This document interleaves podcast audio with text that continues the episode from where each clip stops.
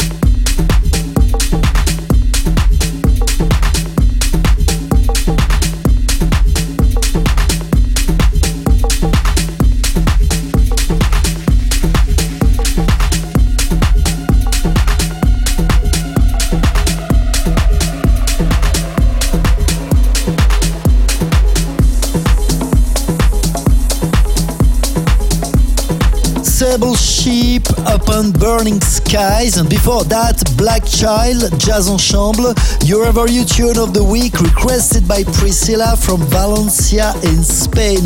If you also have a special wish, send me a short email info at gileverest.com. It's me, Gil Everest, presenting you our EverMix uh, radio show. This is weekly on Apple Podcast, digipod.com, my website, and many radios around the globe. We continue with Josh Butler, Rock Skill, following by Ross From Friends, Love Divide, and Tabasco with Ikara.